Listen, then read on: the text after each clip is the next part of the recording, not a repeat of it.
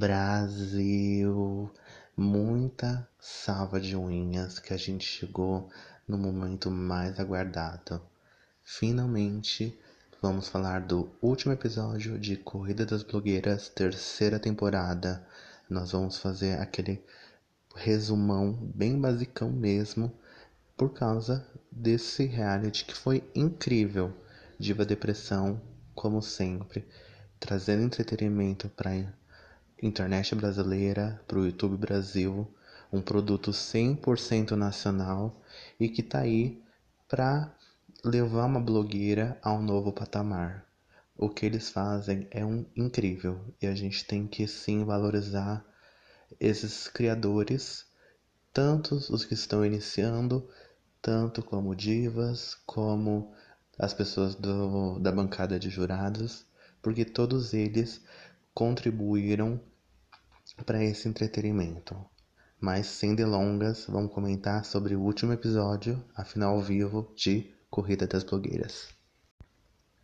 Essa super live, ela inicia meio que numa, numa espécie de podcast, roda de conversa, na de estúdio mesmo, onde Lorelai junto com Vini Freire e Andressa Kerry, né, ambas participantes da segunda temporada, fazem uma roda de conversa trocando ideias sobre Corrida 2, sobre Corrida 3, trajetória, internet. Esse é um momento muito especial, onde a gente consegue é, ver o que, que aconteceu com essas duas pessoas que participaram do Corrida, a evolução deles para até hoje, né, que a Andressa foi a vilã da temporada dela e aí conseguiu superar tudo aquilo que ela criou, todo aquele personagem para se consolidar, né, numa das pessoas que está mais forte no TikTok, Vini Freire, que sempre desde quando saiu do corrida está produzindo é, constantemente, entrega um bom resultado faz um bom tempo e a gente vê que as pessoas evoluem. E é o que a gente espera desse final de Corrida das Blogueiras 3, né?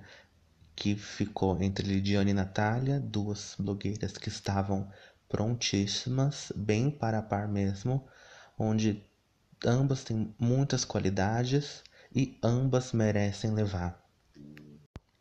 Enquanto ficava rolando esse bate-papo, essa conversa, ficava alternando entre um red carpet ou pink carpet, né, da corrida das blogueiras, onde a blogueirinha estava lá entrevistando e vendo os looks de todos os participantes que estavam chegando para essa linda semifinal. A entrada no red carpet, ele foi uma entrada desde a primeira eliminada até a última eliminada e por final as duas finalistas em ordem alfabética. Então a primeira a entrar foi a Dudes, que ela foi com um rabo de cavalo bem puxado, né? Aquele estilo bem Kardashian, aquele lindo ponytail e com um vestido que ele é todo é, ele cobre toda a pessoa, mas a gente vê que tem uma transparência. Né? Deixou esse ar mais sensual por causa da transparência. E ela vem com o seu icônico é, sapato rosa, aquele que fez ela tropeçar no primeiro episódio, tá aí trazendo, acompanhando ela. O tecido do vestido, né, o trabalhado, lembra muito uma impressão digital. Não sei se essa era a proposta dela, mas é o que está passando para mim. Eu acho que também Seria legal se ela tivesse colocado alguma extensão no cabelo para deixar aquele rabo bem comprido. Ia ficar muito mais bonito. Já tá lindo, mas ia ficar mais mulherão, mais carão. E Dudes, como teve uma participação pequena na temporada, ela acabou comentando bem pouquinho da trajetória dela com a blogueirinha. Mas aqui nesse momento nós vamos focar só no look de todo mundo. Lie foi a segunda a passar pelo red carpet ela que ficou é, imortalizada nessa temporada por fazer um peixinho, né, procurando Nemo, que não deu muito certo, e por ser uma das injustiçadas, segundo a internet, veio com um vestido todo de arco-íris rainbow. Eu acho que o vestido tem uma proposta muito legal, ele é bem bonito, mas eu acho que seria interessante ela viesse com um vestido em tons pastéis porque eu acho que ficou um pouco forte demais o vestido. Se tivesse uma pegada um pouquinho mais pastel, ele acho que ia ficar mais atraente. Eu senti falta de um rosa nesse vestido para dar uma leveza, né? Arco-íris não tem rosa, mas se tivesse um rosinha nesse vestido, para mim acho que ia ficar maravilhoso. E com seu cabelo colorido clássico, meio a meio rosa e verde, franjinha arco-íris, e é isso, né? A gente sabe que ela é uma das meninas coloridas dessa temporada e ela entregou o que? Colorido. A Jade veio com um conceito bem lolita, né? Bem Garota Japão, Tokyo Girl, com os tons bem rosinha, bem clarinho, que combina muito com o tom de pele dela, né? Que ela tem uma pele bem clarinha e ficou aquele ar bem angelical. O único diferencial dela, né, que ela tava com cabelo colorido, tava com um corte um pouco é, cortado nas laterais. Eu queria que o cabelo dela tivesse um pouquinho mais comprido, só um tiquinho, a se sentir muito curto para a proposta dela. Mas outra que arrasou no look, né? Conceito, entregou história, igual o Ego fala, né? Entregou conceito, entregou história, entregou tudo. E a gente vê que ela se sentiu à vontade nessa escolha, né? de representar esse meio lolita que acho que faz um tempinho que eu não vi essa representatividade. Jéssica Brasil, a outra colorida dessa competição, também veio com vestido bem inspirado, também igual a Lie, um arco-íris. Eu prefiro dela do que o da Lie, porque eu gosto desse degradê do arco-íris. E tem uma pitadinha de rosa que para mim eu acho essencial. Eu sei que no arco-íris não tem rosa, mas no meu arco-íris tem que ter, porque eu acho lindo quando o rosa é incluído nessas cores. Ela veio com esse estilo, além do arco-íris, com o neon nessa jaqueta que ela estava usando nessa roupa, para a gente arrematar com todo o mood que foi essa temporada, que foi esse glow, esse neon, e ela representa muito bem o que foi a temporada para ela, colorido, neon. Ela continuou com seu cabelo bem coloridão mesmo e arrasou também. Gabriel mais uma vez entrando e arrasando com seus looks monocromáticos, né? Ele durante toda a temporada, durante toda a sua passagem, veio cada dia com uma cor diferente. Tava um dia com o terninho da Dilma, tava um dia com a roupa da Kill Bill e para essa final escolheu nada mais que um pretinho básico para fechar sua participação. Né? A gente sabe que a proposta dele era chegar até o final e cada dia e com uma cor para fechar com a bandeira da a bandeira LGBT né, um ícone militante, mas discreta, né, sem perceber, militando, para ir jogar a nossa elegibilidade na cara de todo mundo. Look achei que foi a escolha mais sábia mesmo para encerrar sua passagem, né? Foi tão colorido durante sua trajetória, vamos fechar no clássico. Luna, né? Gay de peruca veio com esse look bem Afrodite, bem é, Grecian, com esse lindo corset dourado, com umas asas, esse loiro que combina muito com ela.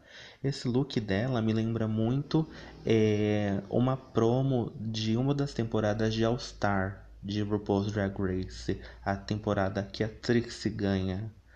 É, acho que é a terceira, né? me lembra, me remete muito àquele conceito dourado, é, glamour, riqueza. Eu senti falta de uma asa um pouquinho maior, né? Assim, nada exuberante, porque já estava num tamanho bem interessante a roupa que ela veio e podia ser um sapato diferente. Não gostei da, da proposta que ela trouxe para o sapato. Podia ter usado enriquecido mesmo a roupa dela se ela tivesse escolhido um sapato mais bonito. Mas o pacote geral mesmo, perfeito. O Well, ele foi outro participante que sempre trouxe looks muito bafônicos, muito icônicos durante toda a competição. E para o episódio final, para final ao vivo, resolveu fechar a noite com um pretinho básico, mas o básico é aquele pretinho cheio de brilho, com muitas pedrarias, com franjas, que para mim ficou incrível essa escolha. A bota, nossa, eu amo uma bota, essa bota preta vinil maravilhosa para fechar a noite da forma que entrou, arrasando. Só senti falta dele fazer aquela loucura que ele também estava fazendo no cabelo dele, né? Porque tá, cada episódio ele também dava uma pintada no cabelo, fazia alguns desenhos. Podia ter aproveitado e fazer algo bem interessante aqui também. Mas se a gente for ver, o pacote geral mesmo tá perfeito e maravilhoso. Paloma Barbezinha veio com vestido regado, recheado de lacinho, com, aquelas, com aquela bolsinha icônica anos 2000 de cachorrinho que toda menina teve e todo menino gay queria ter também, e umas botas de pelúcia, pelúcia provavelmente do banheiro do Diva Depressão, icônica. A única crítica, a única coisa que eu acho que ela devia ter pensado em tons mais frios, né? Um azul, acho que senti falta disso. Eu gosto que a Paloma é uma participante que o look completo é cabelo e look. Ela sempre faz algum penteado diferente para acompanhar e nesse não podia ficar de fora. Ela fez um laço com dread dela, que ficou um charme mas também podia ter caprichado e fazer um laço gigantesco, que para mim ia ficar icônico. Lidiane veio com um vestido poderosíssimo. Aqueles vestidos que com certeza estaria num concurso de beleza, num concurso de Miss Universo ou de Miss Brasil. Aquele vestido que é meio nude, mas tem uma transparência, tem uma elegância. Você sente cheiro de riqueza olhando para ela. Eu gosto que Lidiane também, ela não tem medo de usar o cabelo de todas as formas possíveis. E ela aproveitou, fez aquele coquinho baixo, baixo, né, para tomar só o rosto ter aquele brilho. Eu gosto que ela aproveita também e traz as orelhinhas que ela usou na prova do, da make artística, né? Da make da girafa, a make dos bichos. Mas tem uma evolução. Ela colocou muito brilho, muito strass, muito riqueza agora. Não é só mais aquele básico. E completou esse look perfeitamente, fechou, incrível. Natália, ela veio com um dos vestidos que eu achei o mais básico para esse final. É aquele vinho, né, aquele bordô, um vestido clássico, um pouco estilo de formatura. Poderia ter usado, com certeza poderia ter usado mais. Acho que a cor poderia ser mais forte, mais viva mas não deixa de ser elegante igual aos outros participantes. Ela tem, né, essa postura um pouquinho mais séria. Eu acho que por isso que ela foi para esse lado que esse vestido também mostra um pouco de seriedade. Ela, como sempre, mudando os cabelos, mudando as laces, as perucas, optou por vir com uma é, com um ombre loiro que combina muito com ela também. Eu prefiro ela com os cabelos mais claros do que mais escuro. E é isso, ela fecha o red carpet com este look vermelho. A Miss Simpatia é aquele participante que ganhou mais seguidores desde o início da temporada até essa live, né? A live do final. E a Miss Simpatia, que com certeza merece esse título, é Well. Ele ganhou 370 mil seguidores em todas as suas redes, né? Juntando todas as suas redes. O El, ele foi um participante que trouxe muito carisma, muita autenticidade e muita verdade. Por isso, ele leva com, junto com os seus números esse título que é importantíssimo. Ele sim foi um querido. Agora ele continua esse legado de minha simpatia, que primeiro foi de Vini, agora passa para ele. Muito merecido. O momento da lavação de look sujo é o momento onde todo mundo vai se reunir e recapitular sobre tudo o que aconteceu. Aqui eu não vou falar de tudo, porque se vocês estiverem interessados de ver, vocês vão lá no canal de Diva Depressão, que é um vídeo bem longo, dá pra ver tudo certinho. Aqui a gente vai passar bem por cima de alguns acontecimentos. A gente vai falar né, da Jade, que ela foi considerada vilã pelo público por ela ter sido verdadeira, né, por ela não ter segurado a forma de se expressar. E isso acabou não é, fazendo o público ter um entendimento melhor sobre ela. Ela acabou demonstrando que era um pouco mais grossa, sendo que na verdade não, era uma pessoa mais direta. Todo mundo ainda ficou imaginando que ela tinha um conflito com Gabriel, mas deixaram claro que não tem conflito nenhum entre eles. Também a gente conversa com a Jéssica, que foi um erro ela ter feito a fantasia do super-herói do Brasil, de tentar ressignificar algo que ela não conseguiu, né? Foi uma perda de tempo ali para ela. Mas a gente tem que apontar também que a Jéssica entrou no momento que ela estava muito fragilizada. Talvez não era o melhor momento para ela estar tá lá, mas como ela queria muito, queria ter conquistado isso, porque é muito importante profissionalmente para ela, ela venceu esse sentimento e foi lá. Mas foi muito difícil. A gente conseguiu identificar porque ela falava dos momentos é, individuais, que ela era uma pessoa muito alegre, muito extrovertida, mas quando estava com todo mundo, a gente não via a situação. O luto é uma coisa que nos acompanha, né? Quando a gente está passando por ele. E ela, durante essa competição, estava passando por um processo de luto e isso sim fez o desempenho dela não ser o melhor. Ela não conseguiu se entregar totalmente. Ela precisava ter pelo menos respeitado esse momento para depois ir para a competição. E o último caso que a gente aponta é o da questão da Paloma, que foi muito controversa a chegada dela até a semifinal e foi muito levantado críticas, críticas que a gente entende que são necessárias para o crescimento do trabalho, mas teve pessoas que não conseguiram é, ser só crítica.